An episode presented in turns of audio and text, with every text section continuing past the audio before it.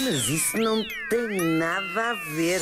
Hugo, Pois é, meus bichinhos, hoje vou contar como, de facto uma história que nos faz voltar a acreditar na humanidade. Uma história de outra época em que a humanidade estava também a passar por um dos seus piores momentos. Vamos viajar até aos anos 40 do século XX e até a uma pequena cidade francesa chamada Le Chambon-sur-Lignon. Le Chambon-sur-Lignon.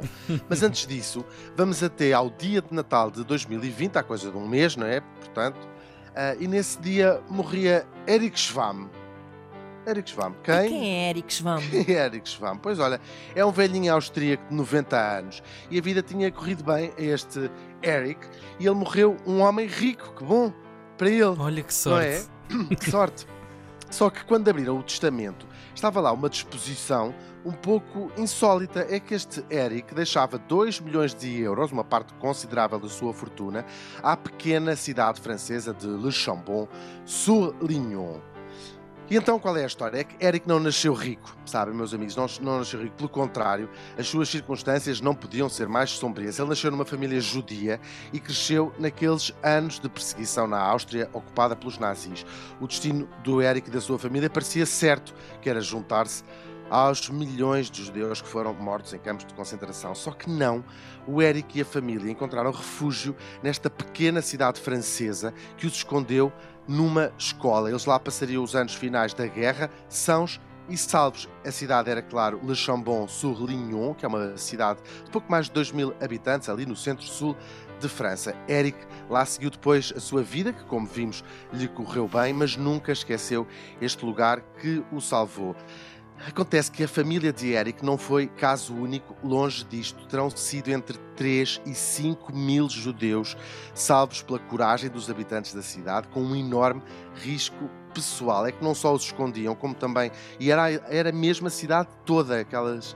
A cidade toda juntava-se e falsificavam Uhum. documentos que permitiam depois que estas pessoas fugissem para a Suíça, escapando assim de uma morte certa. Quando a Gestapo, por exemplo, fazia raids na cidade, quando chegavam lá para para fazer eh, fiscalização, não é? Uhum. Eh, Eles escondiam os refugiados na floresta e depois os soldados iam-se embora e os habitantes vinham para a rua cantar, que era o sinal de que já era seguro as- os judeus eh, voltarem. Eles pagaram um preço caro. Por exemplo, o padre que organizava eh, tudo isto foi preso pela Gestapo, foi mandado para um campo e lá seria assassinado.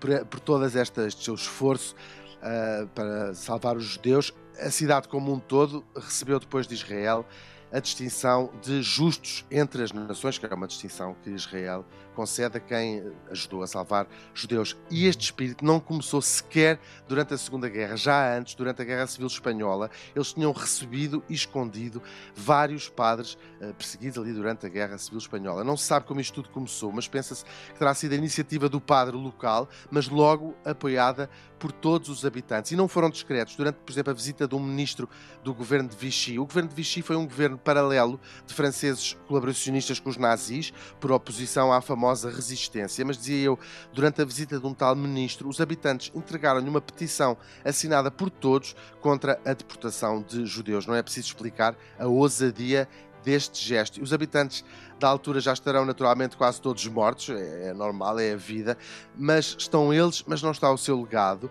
que souberam passar às gerações mais novas. Hoje são os netos que continuam o trabalho dos avós e Le Chambon-sur-Lignon continua a ser um porto de abrigo a outros refugiados vindos de outras guerras, gente do Congo, da Líbia, do Ruanda, do Sudão, porque eles sabem que estes refugiados não são em nada diferentes dos europeus que fugiam de outros horrores e de outras guerras. E assim já têm destino para os 2 milhões de euros que lhes deixou este velhinho que nunca se esqueceu do rapazinho que foi. Isto lembra-nos, meus amiguinhos, que não existem dois lados simétricos. Há um lado errado, que é o lado das trevas, e depois há um lado certo, que é o lado da Uhum. compaixão.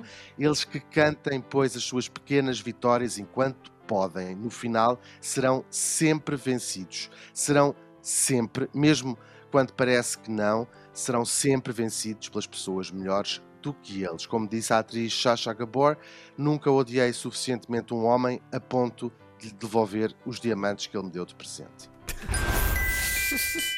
Mas isso não tem nada a ver.